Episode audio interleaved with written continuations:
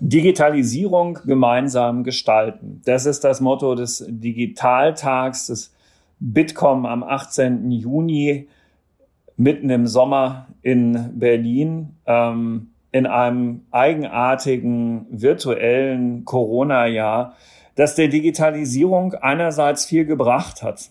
Unternehmen sind vorangekommen, die Erkenntnis, ähm, dass Deutschland digital Gas geben muss, ist weiter gewachsen und tatsächlich über die Erkenntnis hinaus ist in Unternehmen und auch in der Politik einiges passiert. Gleichwohl, manches hinkt auch noch hinterher. Es gibt ein Online-Zugangsgesetz, das den Staat verpflichtet, Verwaltungsleistungen digital anzubieten, das vermutlich nicht erfüllt werden kann. Ein Digitalministerium wird zum Wahlkampfthema werden und es gibt manche andere Vorschläge in den Wahlprogrammen zur Bundestagswahl, wo man sagen kann, na ja, passt, aber warum haben wir es nicht schon längst? Darüber wollen wir heute reden. Herzlich willkommen zum FAZ Digitech Podcast zum Digitaltag 2021. Und es könnte keinen besseren Gesprächspartner dazu geben als den Bitkom-Präsidenten Achim Berg. Herzlich willkommen, lieber Herr Berg. Herzlich willkommen, Herr Knob. Und mit am Ball ist natürlich auch Alexander Armbruster aus unserer Wirtschaftsredaktion. Mein Name ist Carsten Knob. Ich bin Herausgeber der Frankfurter Allgemeinen Zeitung. Ja, lieber Herr Berg, wie würden Sie tatsächlich ganz allgemein formuliert zum Einstieg die Lage des digitalen Deutschlands im Frühsommer 2021 beschreiben? Also wenn ich ehrlich bin, sind wir doch in der Pandemie so ein bisschen auf die Nase gefallen. Äh, das ist so das, was ich, was wir lange befürchtet haben. Sie haben gerade das Onlinezugangsgesetz angesprochen. Ähm, wir haben das Thema digitale Bildung alle noch im Hinterkopf oder auch noch aktuell. Es gibt eine ganze Reihe Dinge, wo man sagt, mein Gott, warum kommen wir da nicht schneller voran? Aber ich glaube, heute wollen wir ja nicht nur klagen, sondern wir wollen ja heute auch darüber reden, was können wir besser tun? Was muss passieren? An welchen Schrauben können wir drehen? Weil äh, im internationalen Vergleich fallen wir zurück gerade bei Verwaltung und Bildung. Und im internationalen Bereich ist es ein wichtiges Kriterium der Wettbewerbsfähigkeit, digital vorne dabei zu sein. Und da bin ich einfach nicht zufrieden. Das heißt, ich habe das eben gerade zu optimistisch, optimistisch anmoderiert. Ach, weiß nicht, zu optimistisch. Also ich, mir geht's einfach darum, ich, ich möchte jetzt auch nicht derjenige sein, der immer nur rummault und sagt, mein Gott, äh, und den Finger hebt und sagt, liebe Politik, bewegt euch mal. Ähm, aber es gibt eine Reihe Dinge, die, äh, die uns einfach nicht gefallen können. Und äh, ich hatte einige genannt, wir werden noch einige noch diskutieren hier. Äh, künstliche Intelligenz ist mit Sicherheit ein Bereich, den wir diskutieren werden. Und es, man merkt ja auch, dass die, dass die Bevölkerung auch wirklich langsam fordert. Also zum Beispiel in der öffentlichen Verwaltung, warum haben wir nicht mehr Verwaltungsdienstleistungen digitalisiert? Warum dauert das? Ähm, es ist ja versprochen worden, das hat Sie vorhin gesagt, dass 575 Verwaltungsdienstleistung wirklich digitalisiert werden muss. Fakt ist, im Schnitt ist man immer noch, wenn ich richtig entsinne, eine Stunde 48 pro Behördengang unterwegs. Und wie gerne würde ich da mal auf den ja. Knopf drücken? Also man muss das nochmal ganz klar sagen, ne? bis ähm, Ende des kommenden Jahres, und das sind dann ja auch nur noch anderthalb Jahre, sollen alle Verwaltungsleistungen auch digital angeboten werden. 575 Verfahren sind's und Fachleute sind sich sicher, das ist nicht mehr zu schaffen. Diese Einschätzung, wenn ich sie richtig verstanden habe, teilen Sie, lieber Herr Berg. Die teile ich absolut. Vor allen Dingen ist es mir wichtig, dass diese, dass diese Verwaltungsdienstleistungen nicht nur in einer Kommune funktionieren, sondern dass die auch wirklich flächendeckend ausgerollt werden. Also Pilotprojekte helfen uns nichts. Und ähm, da ist der Druck schon länger. Wir diskutieren das ja nicht erst seit gestern. Das ist ja ein Thema, was wir seit vielen Jahren jetzt vor uns hertragen. Auch wenn ich jetzt Fortschritte sehe, ähm, ich würde es ganz gerne äh, auch mal sehen, dass man das jetzt wirklich mal in den Griff bekommt. Das kann ja nicht so schwierig sein. Und wieso kriegt man das denn so schwer eigentlich hin oder in den Griff, wenn man da schon so lange drüber redet? Ist es, ähm, können es, ich, ich frage es mal relativ platt einfach, können es die Leute einfach nicht, also sind die, die Mitarbeiter in der Verwaltung, wären die damit überfordert?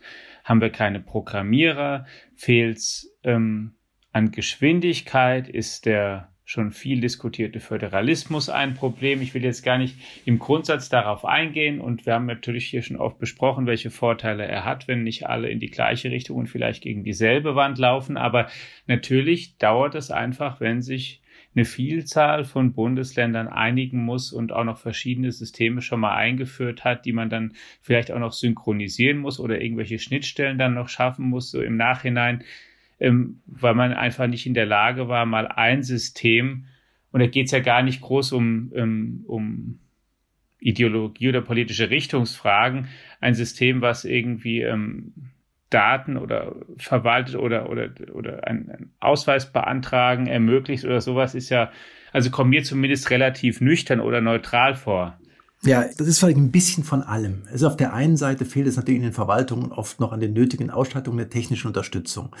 Und der zweite Punkt, den Sie angesprochen haben, das ist diese enge Koordination zwischen den Bundesländern und wirklich auch da die Bereitschaft, auch so Lösungen von anderen Bundesländern zu übernehmen. Also wenn die Leistungen verfügbar sind, müssen sie auch gepflegt und weiterentwickelt werden. Und ähm, da muss klar sein, da muss ja nicht jedes, äh, jedes Land die Hand anlegen, ähm, weil eine Verwaltungsdienstleistung ist eine Daueraufgabe. Das ist überhaupt kein Problem, das zu machen. Also es ist die, der Föderalismus, der steht sich da auch im Weg. Äh, ein dritter Punkt, den finde ich auch ganz wichtig, ähm, es ist ja nicht nur so, dass die Prozesse, nur nicht nur, dass die, dass die, dass die IT zur Verfügung stehen muss, sondern auch die verwaltungsinternen Prozesse müssen ja auch digitalisiert werden. Ich habe mal gesagt, ein, ein blödsinniger analogen Prozess zu digitalisieren gibt einen blödsinnigen digitalen Prozess. Das heißt, man muss auch wirklich überlegen, wie kann ich es besser handeln, wie kann ich es auch besser. Und diese drei, dieser Dreiklang, ich glaube, da, da steht man sich häufig im Weg. Und dann kommt natürlich dazu, dass auch noch jede Menge Bundesbehörden mit beteiligt sind. Da gibt es eine Schriftformerfordernis und dann ist diese Behörde, dann wird das nochmal geprüft werden. Ähm, ach, ganz ehrlich, wenn man das von, wir haben die Unternehmen haben ja auch häufiger diese Themen. Also ich glaube, wenn man von oben ganz klar die Ansage macht, so haben wir es gerne und auch die Ministerpräsidenten mitziehen, dann müsste dieser gordische Knoten längst durchschlagen sein. Nochmal, ich habe das Gefühl, es geht in die richtige Richtung, aber es ist sehr zäh. Und wir sind in der Verwaltung in Europa äh, auf dem Abstiegsplatz. Also wir sind unter den letzten äh, in der Verwaltungsdigitalisierung in ganz aller Länder in ganz Europa. Das heißt, wir können uns da nicht, wir können da wirklich nicht zufrieden sein. Und das ähm, liegt, wenn ich Sie richtig verstanden habe, zu einem nicht geringen Teil auch an den Besonderheiten unseres föderalistischen Systems, die ja auch viele Vorteile haben, müssen wir jetzt gerade nicht drüber reden, aber eben auch mit Blick auf die Einheitlichkeit digitaler Angebote viele Nachteile. Also wir kommen, das ist genau ein Punkt. Also wir kommen mit Sicherheit später noch dazu, ähm, dass wenn man merkt, wenn irgendein Prozess oder ein Vorgang nicht funktioniert, was machen Unternehmen? Die Unternehmen gehen hin und machen ein sogenanntes Postmortem und sagen, oh, ein paar Sachen haben da nicht so gut geklappt, die müssen wir ändern. Und wir sehen doch gerade hier auch in, diesen, in der Föderalismusreform einige Themen, die ewig diskutiert werden und die geändert werden müssen. Wobei nochmal, Föderalismus hat auch viele positive Seiten. Das haben Sie gerade zu Recht gesagt. Aber die Dinge, die uns jetzt hier zurückhalten, wir kommen noch zu Datenschutz und anderen Themen, da, da ist es doch immens wichtig, jetzt zu überlegen, was kann ich besser machen? Wo muss ich zentrale Vorgaben machen? Wo muss ich zentrale Datentöpfe haben, um halt den Austausch der Daten einfacher zu gewährleisten? Wo kann ich im Prinzip bundesweit gleiche Lösungen schaffen? Auch in der Verwaltung. Und diese, diese Vorgehensweise, das ist genau der Punkt, den ich hier kritisiere. Ich kritisiere, dass man nicht hingeht und sagt, okay, wer hat das, wer hat die beste Lösung? Kann man das vereinheitlichen? Kann man es bundeseinheitlich einführen? Und ich jedes Land und jede Kommune und jede Stadt eine eigene Lösung einfüge. Das ist, glaube ich, das Problem hier äh, dass wir da wirklich diese Verzettelung oder die, die, die Zettelwirtschaft dieser, dieser einzelnen Komponenten haben. Das, das bremst uns massiv. Sie haben gerade gesagt, schon eine zentrale Ansage von oben kommt da in Unternehmen dann manchmal und dann klappt es auch irgendwann. Und wenn die gekommen wäre, wäre es vielleicht auch schon im Start schneller gegangen. Ähm, also hat, ähm, ist die Versäumung von zentrale Ansage von oben, von ganz oben heißt dann im Prinzip aus dem Kanzleramt und dann mit, ähm, mit voller Wucht und heißt auch zentrale Ansage von oben dann ein Digitalministerium, das dann einfach so Sachen mal irgendwie vielleicht vereinheitlichen kann. Also jetzt, das sind jetzt zwei ganz interessante Punkte. Also erstens mal von einer Ansage von oben heißt, dass man sich auch einig wird, auch in der Ministerpräsidentenkonferenz, dass, dass die Ministerpräsidenten und die Bundesregierung sagt, wir wollen, weil die, die, die Ansage kommt ja, wir wollen schneller werden in der Digitalisierung, aber dann wirklich konkret sagen, wie nutzen wir es, wie gehen wir weiter vor, wer gibt nach, welche Lösung äh, setzen wir ein. Das ist der erste Punkt. Der zweite Punkt, das Thema Digitalministerium, das ist vielleicht mehr als zwei Sätze wert. Ja, gerne. Das wäre ohnehin die nächste Frage noch ausführlicher gewesen. Also nur zu. Ja. Könnte man ja auch sagen, hat schon so ein Bart, das Ding, ne? aber haben wir halt immer noch nicht. Nee, aber ich, man sagt, ob das jetzt die Lösung für alles ist, weiß ich nicht. Aber ich kann Ihnen mal ein paar Beispiele nennen, auch aus der Industrie. Ich vertrete ja auch, oder wir vertreten ja die, die viele Unternehmen aus der Digitalwirtschaft. Und die kommen alle zu mir und sagen, wenn ich ein Thema habe, dann spreche ich mit drei, vier, fünf, sechs Ministerien. Ähm, sei es die Telekommunikationsindustrie, die dann bestimmte Genehmigungen haben muss. Man, man rennt von Pontius zu Pilatus. Und jeder ist ein bisschen zuständig und damit auch nicht. Und der Punkt, den wir, den wir gesagt haben, warum ein Digitalministerium äh, helfen könnte, wenn es richtig ausgestattet ist. Und das ist, glaube ich, ein ganz wichtiger Punkt. Äh, dann könnte, hätte man einen Ansprechpartner und ähm, man kann so ein Ministerium aufbauen. Es ist nur wichtig, dass das Ministerium auch die Durchsetzungskraft hat. Äh, es gibt ja in der äh, in der, es gibt ja einen sogenannten Finanzvorbehalt. Das heißt, bei allen Gesetzen äh, wird geprüft, kann ich es eigentlich finanzieren? Und wir sagen auch, wir brauchen auch einen Digitalisierungsvorbehalt ähm, um dann hinzubekommen. Oder sogenannte eigene Federführungen auch. Ähm, weil dann kann man auch ein Digitalministerium attraktiv für engagierte Mitarbeiter auch auf Arbeitsebene einsetzen. Es gibt ja diese Spiegelreferate. Das heißt, um es auf den Punkt zu bringen, das Digitalministerium braucht auf jeden Fall die Durchsetzungskraft, ähm, auch bei digitaler Infrastruktur und auch bei digitaler Verwaltung.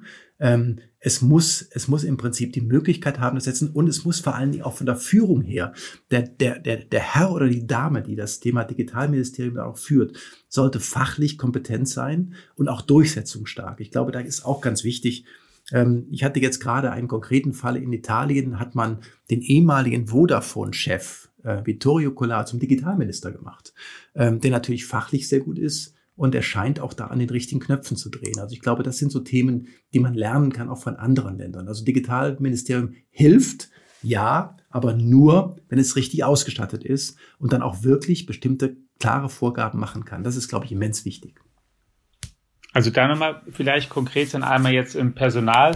Das Beispiel in Italien, was Sie gerade erwähnt haben, ist ja eins, was man in Deutschland eher seltener, ich finde ja sogar zum Teil zu selten, sieht, dass erfolgreiche Manager oder Führungspersonen aus der Wirtschaft dann auch in Ministerämter kommen, auch auf Bundesebene, die dann auch in dem Bereich das eben mitbringen und dann wissen, wie das ähm, funktioniert und wie man das umsetzen kann. Und das Zweite, ähm, soll sich durchsetzen können. Machen Sie das doch mal konkret was das bedeutet, wenn jetzt, ähm, sagen wir mal, wir bauen eine neue Autobahn und da sollen mehr Datensammelpunkte zum Beispiel eingerichtet werden oder noch parallel irgendwelche Leitungen verlegt werden oder Masten aufgestellt werden. Wer, was heißt dann Durchsetzung oder wer entscheidet dann konkret über wen? Genau, ich kann, es vielleicht mal an einem, an einem äh, grundsätzlich, was ich glaube ich sehe, was in einem, in einem Digitalministerium auch aufgehangen werden sollte. Es müsste auf jeden Fall der Vorsitz im Digitalkabinett sein, weil da ist ja auch, das existiert ja schon.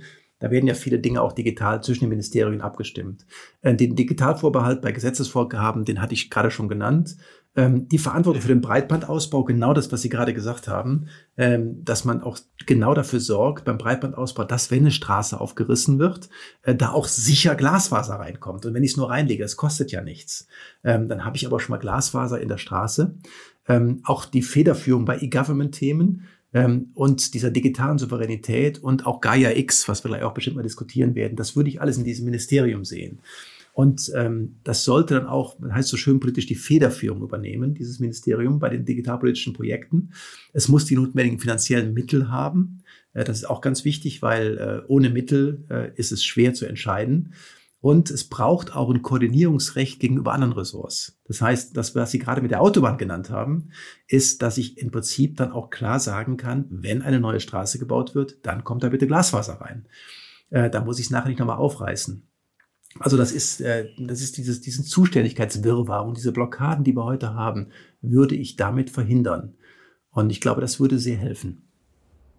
Das ist dann aber richtig Arbeit im Koalitionsvertrag, ähm, weil es ist ja dann nicht so zum Glück, dass äh, in, in Deutschland dann am Ende nur eine Partei regiert, die das dann einfach durchsetzen kann, sondern äh, da geht es um Ministerien, die möglicherweise dann halt von anderen Parteien geführt werden, die es aber bestimmt ganz toll finden, wenn sie sich um dieses und jenes weiterhin kümmern können. Also da kommt auf den nächsten Kanzler, die nächste Kanzlerin eine erhebliche Herausforderung zu. Da kann ich, das kann ich nur bestätigen. Das wird spaßig. Aber ganz ehrlich, ähm, wenn ich jetzt mal sehe und wenn ich mal die, die Wahlprogramme anschaue von den Parteien, die es mittlerweile veröffentlicht haben, dann überschlagen die sich von Digitalisierungsthemen. Und äh, ob der Klimaschutz durch Digitalisierungsthemen gestärkt werden kann und, und, und. Und die Verwaltung und die Bildung steht überall drin. Ähm, aber dann, wer A sagt, muss auch B sagen. Ähm, das gilt nicht, indem ich äh, im Prinzip die, Entscheidungs, äh, die Entscheidung verzettel. Dann ist es für mich eine logische Konsequenz.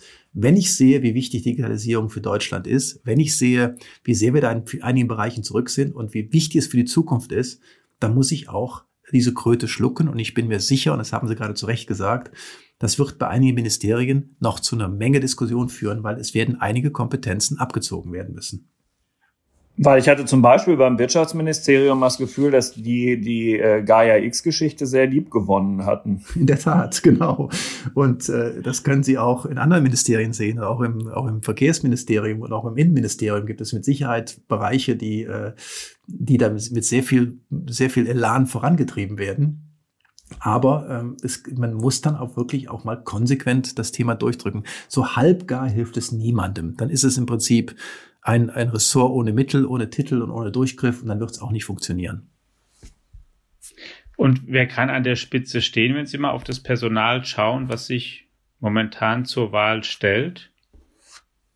Einer von denen oder muss man dann, ähm, ich, ähm, ich sage jetzt wirklich völlig frei, ohne dass ich ähm, da irgendwas im Hinterkopf habe, oder muss man dann Tim Höttges fragen, ob er Lust hat? ich hatte, also ich, ich, ich bleib mal so, ich versuche mich mal so aus der Affäre zu ziehen. Also ich glaube, man, muss, man müsste jemanden finden, der es, der die Kompetenz hat und die Durchsetzungskraft. Ich habe mir jetzt nicht die Mühe gemacht, durch die ganze Politik zu schauen. Das kann, das können Sie auch hier von mir nicht verlangen. Äh, es kann sehr wohl jemand aus der Politik sein, aber auch jemand aus der Wirtschaft. Und wenn es ein äh, Tim Höttges oder wer auch immer sich zur Verfügung stellt, dann ist das mit Sicherheit auch eine gute Wahl. Ähm, die Frage, die Sie vorhin gestellt haben, äh, die ich aber auch in diesem Kreis fast zurückstelle, ist, warum gibt es so wenig Wirtschaftsgrößen in der Politik? Ist es da, ist das einfach eine andere Art zu arbeiten oder ist man da einfach, äh, ähm, fehlt da eine gewisse Kompromissbereitschaft? Weil es ist ja eigentlich schade, dass wir relativ wenig ähm, Wirtschafts-Know-how auch in die Politik bringen. Das wäre eigentlich auch mal eine, eine gute, aber das, ich, um Gottes Willen, ich möchte das hier nicht. Ich glaube auch, dass, dass, dass eine Reihe Politiker das sehr wohl können. Aber äh, wichtig ist mir einfach, dass, dass sie richtig ausgestattet sind. Ich glaube, in dem Gebiet auch ist es möglicherweise schlicht und einfach so, dass in der IT einfach die Gehälter in der freien Wirtschaft so gut sind, dass dort viele erstmal hingehen und da einfach dann natürlich sich die größten Kompetenzen poolen. Anders als es vielleicht, was weiß ich, bei unter Volkswirten oder Juristen oder so ist. Aber in dem Bereich, die sind halt bei den nicht nur bei den einschlägig ähm, bekannten großen Unternehmen, sondern auch ähm, andernorts. Und da, glaube ich, bedarf es dann auch einfach, da braucht man auch viel technische Expertise, vielleicht auch an der Spitze. Und es reicht nicht der, der, was weiß ich, der Moderator oder Vermittler zu sein, sondern aber muss auch schon derjenige sein, der auch nicht nur ein intuitives Verständnis hat davon, wie Technik funktioniert. Also ich glaube, dass auch viele Wirtschaftslenker nicht nur monetär gesteuert sind. Und ich glaube auch, dass es eine Reihe Wirtschaftslenker gibt, ähm, die äh, Tätigkeiten in der Politik, was jetzt auch immer, also ich will mich jetzt nicht an diesem einen Ministerium festbeißen, ähm, dass da Damen und Herren sind, die, die sehr wohl auch ähm, in, die, in die Politik einsteigen wollen. Und es gibt ja, ich hatte vorhin ein Beispiel genannt, im Ausland eine ganze Reihe Beispiele, wo es auch hervorragend funktioniert. Also, ähm, aber wie gesagt, es kann auch, ich möchte jetzt gar nicht äh, nur Richtung Wirtschaft schauen, das kann auch gerne ein Politiker sein. Es gibt auch sehr, sehr fähige und gute Politiker und ich habe eine Reihe kennengelernt, äh, die mich sehr, dem sehr beeindruckt haben, die auch mit sehr viel Digital-Know-how agiert haben. Also von daher, ähm, das muss, da muss man jetzt nicht nur in die eine Richtung schauen. Wie ist es denn, um von dem Ministerium mal wegzukommen auf ein anderes Thema, was zumindest, also wir, meine Familie persönlich erlebt hat, aber viele andere auch in der Pandemie und viele umtreibt die ähm, Schulen oder breiter Bildung, wenn man auch die Universitäten zum Beispiel dazu nimmt. Da hat sich ähm, viel überhaupt nicht funktioniert. Dann hat sich im Laufe der Zeit dann, je nach Lehrer war mein Eindruck, dann gab es einige Möglichkeiten, remote zu unterrichten in verschiedenen Konferenzformaten oder mit Lern-Apps oder sowas. Wie sollte denn aus Ihrer Sicht da der Unterricht sein? Denn ich habe sozusagen so eine bisschen so eine Vermutung, habe ich, es wird, wenn wir die, das Schwierigste der Pandemie irgendwann mal hinter uns haben und wieder mehr raus können und die Unis aufmachen, es wird natürlich auch mal so eine so eine Phase der Euphorie, Freude geben, dass man wieder ähm, physisch vor Ort sitzt, in den Hörsälen und auf dem Campus und so weiter. Ich würde es aber nicht ausschließen, dass man dass es so ein paar Wochen geht und dann die Leute sagen, na gut, jetzt waren wir mal wieder hier zusammen, aber eigentlich so dieses ähm, digitale Unterrichten, Vorlesungen hören, war eigentlich nicht schlecht, weil es auch viele Annehmlichkeiten hatte und wir wollen sowas doch irgendwie dauerhafter. Wie weit sind wir denn da aus Ihrer Sicht und, und was ist denn da eigentlich noch zu tun konkret? Also das Thema digitale Bildung ist das, was mich in der Pandemie am meisten frustriert hat, mit großem Abstand. Ähm, ich einfach gesehen habe, äh, wie, wie schlecht wir vorbereitet waren. Äh, und mal dazu, bevor ich dazu komme, was eigentlich jetzt nachher wieder passiert, gehen wir erstmal vielleicht zwei Jahre zurück. Ähm, ich war ja nicht unwesentlich daran beteiligt, das Thema Digitalpakt auf die Beine zu stellen. Wir haben da sehr viel gekämpft und es sind über fünf Milliarden, also 5,5 Milliarden Euro zur Verfügung gestellt worden vom Bund, um die Länder äh, und um die Schulen fit zu machen.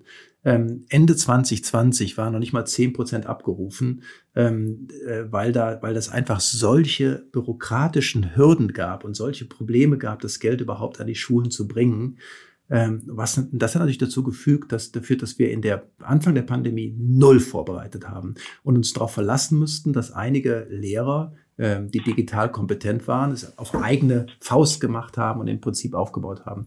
Dann haben die ähm, unsere Digital, ähm, unsere Datenschützer haben auch noch irgendwo Sand ins Getriebe gestreut, weil die gesagt haben, bestimmte Systeme sollte man nicht nutzen und das ist dies und jenes schlecht und sehr viel Unsicherheit und hat es einfach auf die Lehrer abgewälzt. Das war eigentlich meine, mein großer Frust. Ähm, dann hat es natürlich dazu geführt, dass die Schüler und Schülerinnen ähm, nicht vernünftig beschult werden konnten. Teilweise sind irgendwelche Briefe verschickt worden, es sind, es sind Kopien per Post verschickt worden und, und, und. Ähm, ich sage das deshalb so, äh, auch so, so, so krass, ähm, ich habe ja, ähm, mein Sohn hat eine Zeit lang auch im Ausland, wir haben eine Zeit lang im Ausland gelebt und er hat in Amerika auch zur Schule gegangen. Da war es vor zehn Jahren schon gang und gäbe, dass er die ganzen Arbeiten äh, abends per in die, in die Cloud gestellt hat, per Laptop abgegeben hat. Am nächsten Morgen waren die benotet. Also alles Dinge, die, die längst Standard sind in vielen, vielen Ländern. Und wir haben uns da fürchterlich blamiert. Und das, äh, das ist, wir haben ja auch eine Umfrage dazu, um das auch mal ganz klar zu sagen. Wir haben äh, gerade äh, eine, eine sehr aktuelle Umfrage gemacht, dass drei von vier Eltern äh, geht diese Digitalisierung der Schulen zu langsam. Ähm, und die, die Lehrer, die Eltern fordern es ja wirklich. Also ähm, die, äh, die, sagen, die sagen, 85 Prozent sagen, es ist eine Riesenchance für die Schule. Und diese, diese Risiko, also das, was man häufig hört, sagen nur 10 Prozent. Und äh, ich glaube, dass, dass diese Investition ist da frustrierend. Und jetzt komme ich zu Ihrem zweiten Punkt ähm, eigen, also vielleicht woran es liegt und dann zum zweiten Punkt. Ich glaube, da ist das Thema Föderalismusreform 3.0 ganz dringend nötig, weil jedes Land seinen eigenen Weg geht, sowohl mit, mit, mit digitaler Bildung als mit, als mit Themen, was kann ich wo, wie, wie, äh, wie kann ich äh, die, die digitale Bildung also auch wirklich in die, die Schulen bringen, ähm, eine, ein Aufbau der, nationalen Bildungsplattform, alles Themen, die wir dringend vorantreiben müssen äh, und die wirklich im Föderalismus hängen bleiben in diesem Sumpf. Und ähm, das ist auch Thema diese Rechtssicherheit für, für Lehrende beim Thema Datenschutz. Ich habe es ja vorhin angesprochen. Ähm, also Datenschutz wird in einer Pandemie, in der es wirklich um Leben und Tod geht, über den Schutz von Infektionen der Gesundheit gestellt. Und das ist doch Wahnsinn, dass diese Strategie verhindert auch guten Fernunterricht und ist auch wirklich gescheitert. Jetzt ganz kurz zu Ihrem zweiten Punkt. Die Befürchtung, die ich habe, ist, ähm, ja, alle wollen zurück in die Schule und wollen auch zurück in die Klassen. Das kann ich auch gut verstehen. Aber was passiert eigentlich in einigen Monaten? Fallen wir dann in unseren alten Trott zurück? Die Gefahr sehe ich sehr deutlich. Und haben wir zum Beispiel nicht gelernt, dass, zum, dass jetzt, wenn zum Beispiel Schüler oder Schülerinnen erkrankt sind oder nicht am Unterricht teilnehmen können oder was auch immer, äh, diese Recht auf digitale Bildung, ist es das eigentlich das, was wir jetzt sehen oder wird es nicht kommen? Und ich habe da die Befürchtung, dass wir uns jetzt wieder im Klein-Klein drehen und die ganzen Risiken sehen und das genau nicht voranbringen, dass wir nichts gelernt haben. Das würde mich wirklich, wirklich frustrieren.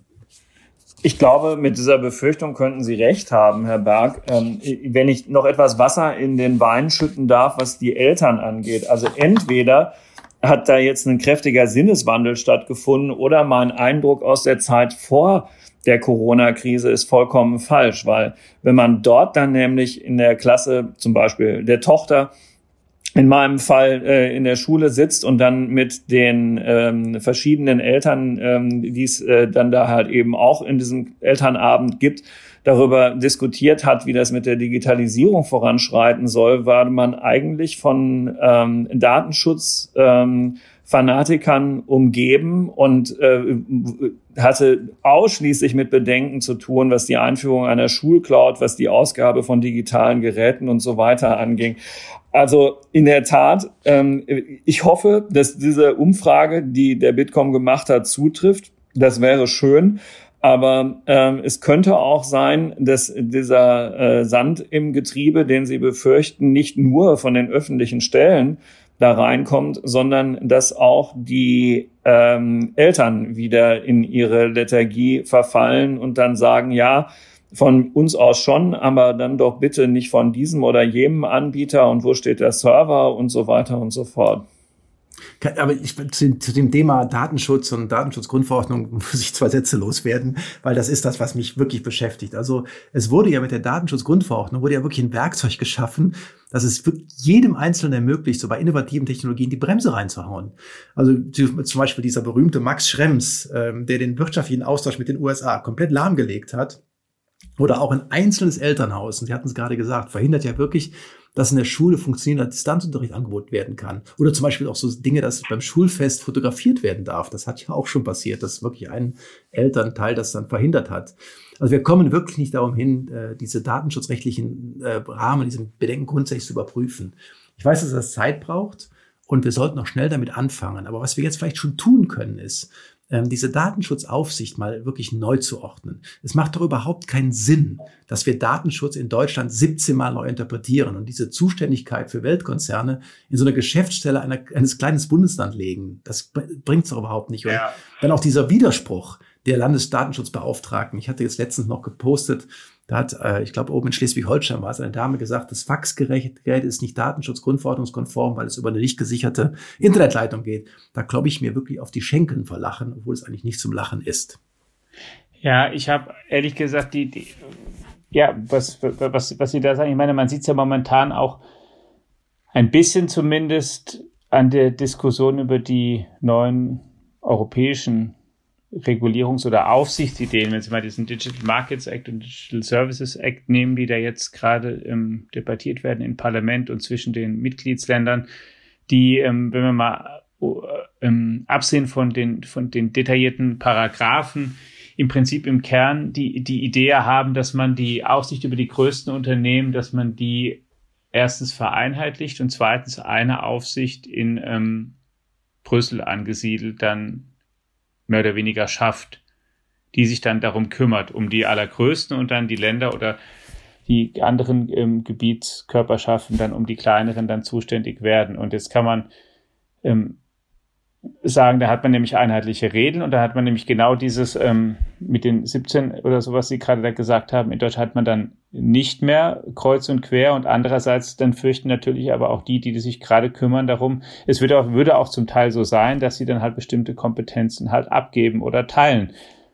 Aber andererseits, wenn man es, wenn man es nicht macht, ähm, also dann muss man aber auch wiederum nicht fordern, dass wir einen einheitlichen Binnenmarkt halt haben wollen, denn also ich, vermutlich kann man es ja dann nur zusammen haben, aber da sieht man es ja auch wieder. Es ist dann in dem Gerangel halt auch dann viel, so kommt es mir zumindest vor, dran, das möchte halt jeder in seiner niemand Verantwortung, Kompetenzen abgeben, jeder weiter relevant sein irgendwie. Aber wenn man was vereinheitlicht und so, das führt halt auch zwangsläufig dazu, dass dann bestimmte Ebenen halt weniger Macht haben, damit eben wie soll ich sagen, ja, Sachen gestreamlined oder, oder schneller durchgegriffen werden können. Also es, es ist doch verrückt, wenn mich Unternehmen anrufen und sagen, wo soll ich denn eigentlich in Deutschland meinen äh, mein Wohns äh, mein, mein Firmensitz hinlegen? Wo ist denn der beste Datenschutzbeauftragte? Was ist das denn für ein Unsinn? Also da kann ich Ihnen nur recht geben. Ähm, das sollte zentral geregelt sein, am besten europäisch. Und die zweite Sache, die auch mindestens genauso wichtig ist, dass wir uns endlich mal mit den Amerikanern einigen, wie die Daten, wie der Datenaustausch zwischen Europa und Amerika ähm, nach Safe Harbor und anderen Diskussionen jetzt wirklich geregelt ist. Weil das ist ein Punkt, Ähm, der ist wichtig für die Unternehmen. Äh, was passiert mit den Daten in den USA? Bleiben europäische Daten in Europa? Da ist ein Stück weit die USA auch am Zug ähm, das äh, auch da eine klare Stellungnahme abzugeben. Aber im Moment dieses, diese Hängepartie, dass man, dass man im Prinzip die Unternehmen wirklich nicht genau wissen, verhalte ich mich jetzt noch rechtens oder nicht, das ist nicht das ist nicht zielführend. Und vielleicht einen letzten Satz noch zur Ehrenrettung. Die Datenschutzgrundverordnung hat auch einiges Positive. Also wir haben eine klare Regel ähm, und das ist auch, das ist auch alles, das, äh, ich sehe das auch, aber es ist viele Dinge.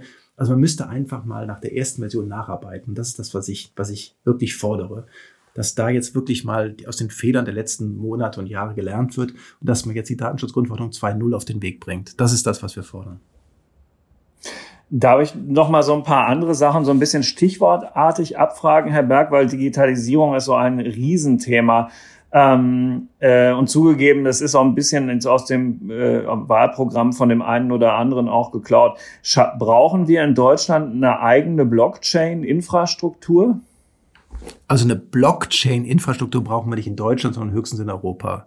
Ähm, jetzt nicht, also jetzt nicht mit Kryptowährungen vergleichen, mit, wenn Sie Blockchain reden. Nein, nein, nein, nein, nein, um Himmels Willen. Es geht um Blockchain, nicht um Bitcoin oder ähnliches. Genau. Da würden Sie eine europäische Lösung. Ja, auf jeden Fall. Keine deutsche, keine europäische. Brauchen wir standardisierte Genehmigungsverfahren beim Ausbau von Glasfaser, LTE und 5G?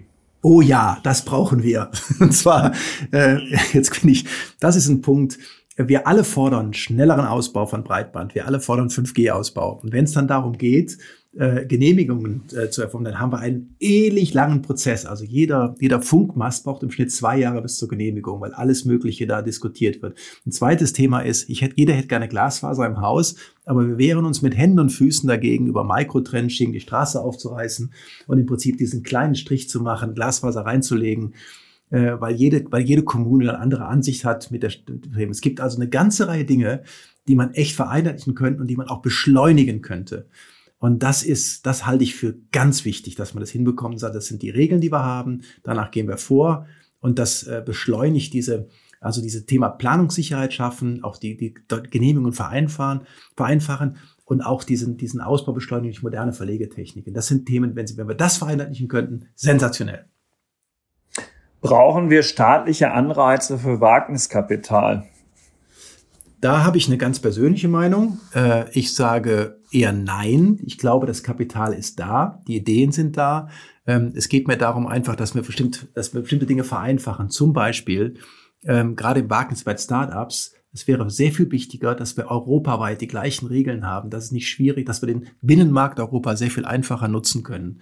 Ähm, natürlich kann man sich steuerlich was überlegen. Aber was ich auch wichtig finde, ist, dass wir die Mitarbeiter der Startups ähm, mit den sogenannten Aktienoptionsprogrammen äh, einfacher besteuern oder geringer besteuern, weil das ist nämlich genau das Incentive, ähm, wo man wirkliche Talente zu Startups bekommt, dem man sagt, okay, du bekommst Anteile und da, da sind wir sehr, sehr, sehr restriktiv und lassen überhaupt nicht zu, äh, dass diese, dass diese Anteile äh, im Prinzip auch vereinfacht, auch mal steuerlich ähm, vielleicht nicht so stark besteuert äh, weitergegeben werden können. Das würde massiv helfen, weil dann haben wir, dann halten wir viele Talente in diesen Unternehmen und das bringt uns nach vorne, weil Startups sind schnell, sind kreativ und innovativ und das brauchen wir. Genau das benötigen wir. Also bessere Möglichkeiten der Mitarbeiterbeteiligung schaffen, um Startups zu stärken. Genau. Ja. Dann gibt es noch einen ganz spannenden Vorschlag, ähm, von dem man auf den ersten Blick eigentlich begeistert sein muss als Steuerzahler. Ähm, die FDP fordert, dass ähm, Finanzämter die Steuererklärung für die Bürger vollständig vorbereiten sollen, also deutlich über das hinaus, was diese elektronisch ähm, ähm, ausgefüllte Steuererklärung im Moment zu leisten imstande ist. Und zwar so weit, dass äh, sie vollständig ausgefüllt ist, dass man die Angaben nur noch bestätigen muss. Und wenn sie stimmen, macht man halt Klick, Klick, Klick und dann ist es fertig und sonst korrigiert man. Was hielten Sie davon? Das, also ich, also spontan würde ich sagen, ein Traum. Ähm, ich stelle mir das bei mir gerade vor, aber das glaube ich ist ein bisschen schwieriger. Äh, ein Traum. Äh, die Daten liegen alle vor. Äh, wenn die datenschutzkonform auch zur Verfügung gestellt werden, äh, und das kann ich mir vorstellen, dann ist das mit Sicherheit eine hervorragende Idee, weil es würde diesen, diese Komplexheit äh, deutlich herausnehmen. Äh, ob wie das technisch machbar und möglich ist, ich glaube, da müssen viele Daten gesammelt werden, das weiß ich nicht. Aber äh, dem Bürger diesen Dienst in Anführungsstrichen als Vorschlag abzunehmen, halte ich für toll. Dann habe ich noch so eine letzte Spontanfrage, ähm, nicht mehr aus irgendeinem Programm, sondern mit Blick auf das Zitat des Herrn Bundespräsidenten, der ähm, davor gewarnt hat, dass wir uns einem Überbietungswettbewerb in, Schwarz, in Schwarzmalerei hingeben. Neigt Deutschland dazu? Haben wir auch in diesem Podcast jetzt dann eben doch vielleicht zu schwarz gemalt oder ist es auf gar real, keinen Fall? ist es blanker Realismus, was wir hier an den Tag gelegt haben? Also ich, das ist ein, das ist ein Punkt, den ich, den ich mir schon lange frage. Können wir, wir haben natürlich, die Deutschen haben ein paar kulturelle Besonderheiten, Eigenarten oder wie auch immer. Ich habe ja gesagt, ich habe ein paar Jahre in Amerika gelebt und ich werde nie vergessen, meiner Tätigkeit da. Ich habe dann irgendwie, wir haben das diskutiert und dann, dann sind alle losgelaufen. Also wir wollten ein Projekt machen und ich habe gedacht, wo wollt ihr alle hin? Wir haben doch gar nicht entschieden, wie wir es machen und wir haben doch keinen Plan und sowas. Die fangen einfach an. Die überlegen einfach, machen sich keine Gedanken, fangen einfach an und überlegen, wie ich, äh, alle unterschiedlich. In Deutschland überlegen wir und überlegen wir und äh, bedenken das eine Risiko, das andere Risiko. Dann ist der Wettbewerb schon auf der Gegengeraden. Wir überlegen immer noch. Und das hat vielleicht in der Vergangenheit, war das, war das wirklich gut, weil die Maschinen, die produziert wurden, sind perfekt in Deutschland. Die sind durchdacht, die sind bis zum Ende, die funktionieren auf Anhieb. Aber jetzt in der Digitalisierung und auch in der Programmierung ist es ja so, dass man so ein bisschen am lebenden Objekt arbeitet. Das heißt, man fängt einfach mal an und versucht dann zu, zu, zu, zu verbessern und verbessern. Das haben viele schon schmerzhaft bei bestimmten Softwarepaketen der ersten Generation gemerkt. Aber es ist halt der Weg, dass wir dieses agile Arbeiten. Die Bundeskanzlerin hat ja auch gesagt, wir müssen weg von dieser von dieser, dieser oder dieser Schnittstellenrepublik, wo alles immer äh, schwierig ist und das, sie will eher von großen auf kleine Projekte. Und ich glaube, diesen, diesen, diesen Wechsel in der, in der, in der Kultur, äh, den wir, dann, wo wir wirklich in Deutschland tendieren zu, dass man echt mal sagt, komm, wir probieren es mal, wir fangen mal an. Äh, das kommt mehr und mehr durch. Und ich bin mal gespannt, ob wir, ob wir uns diesen, diese, diese kulturelle Besonderheit, äh, ob man sie noch lange erlauben können. Und ich, das ist auch mein Gefühl, dass man einfach, wir versuchen einfach, zu viele Bedenken, zu viele Themen bis zum Ende zu diskutieren. Und das ist dann halt sehr lähmend, sehr langsam und wir verlieren Geschwindigkeit. Jetzt habe ich zum Abschluss noch eine letzte Frage zum Digitaltag, der ja der Anlass ist, zu dem wir hier miteinander reden. Ich habe da am Anfang leicht verkürzend, weil es nicht noch länger werden dürfte, durfte gesagt, es wäre was vom Bitkom. Das stimmt ja auch, aber Sie sind ja nicht alleine. Das sind, glaube ich, insgesamt sogar 27 Organisationen, die da was machen. Und es ist auch nicht nur in Berlin, sondern es ist eigentlich in ganz Deutschland ein Digitaltag. Ähm, und äh, im Internet über digitaltag.eu kann man da auch äh, noch viel mehr darüber erfahren. Aber Herr Berg, vielleicht in Ihren eigenen Worten, äh, welche Hoffnungen, Wünsche, was für ein Programm, wenn man so will, verbinden Sie selbst mit diesem Digitaltag 2021? Also das, das Thema der Digitaltag, der, der hat uns schon Jahre umtrieben. Und zwar nicht der Digitaltag selber, sondern wir haben gemerkt, dass wir circa ein Viertel der Bundesbürger und Bundesbürgerinnen verlieren, wenn es um Thema Digitalisierung geht. Die Hälfte der über 65-Jährigen hat kein Handy.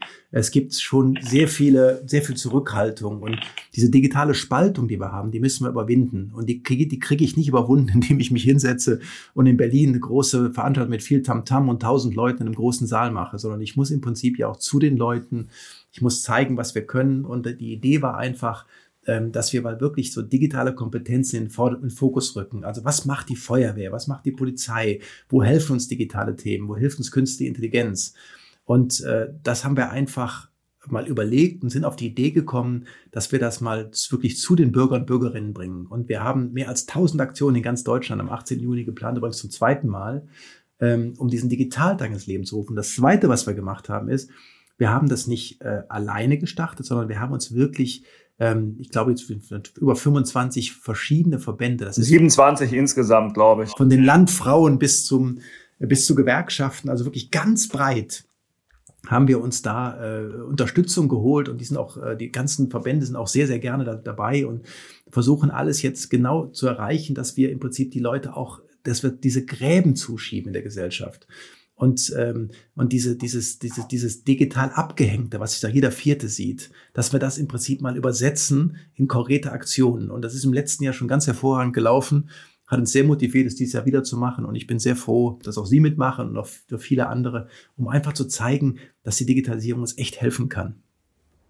Ja, noch ein Hinweis für die Hörerinnen und Hörer auf dieser Webseite digitaltag.eu findet sich unter dem Reiter Programm eine sehr ausführliche Suchübersicht, wo man tatsächlich in Freitextsuche die Veranstaltung und den Veranstalter suchen kann. Es gibt aber auch Felder, die man einfach anklicken kann, ob es jetzt um Arbeit und Leben, Gesundheit, Sport, Kultur, Stadt und Land oder viele andere Dinge gehen soll.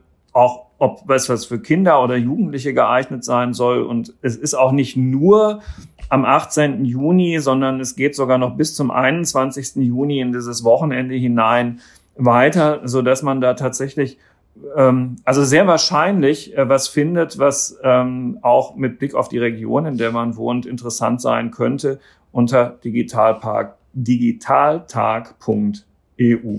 So, lieber Alex, hast du noch einen Punkt, den ich jetzt nicht übersehen haben will, zur Sicherheit bei dir nachgefragt?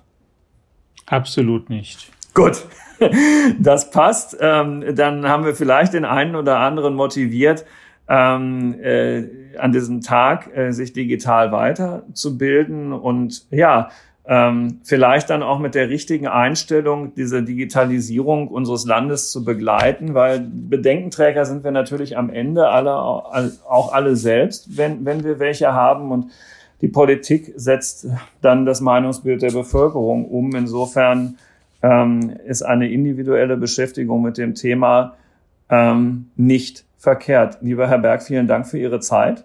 Gutes Gelingen beim Digitaltag. Bis ganz bald. Ihnen, liebe Hörerinnen und Hörer, vielen Dank fürs Zuhören. Ähm, alles weitere in der Digitech-App, auch dieser Podcast. Bis dann. Tschüss. Tschüss.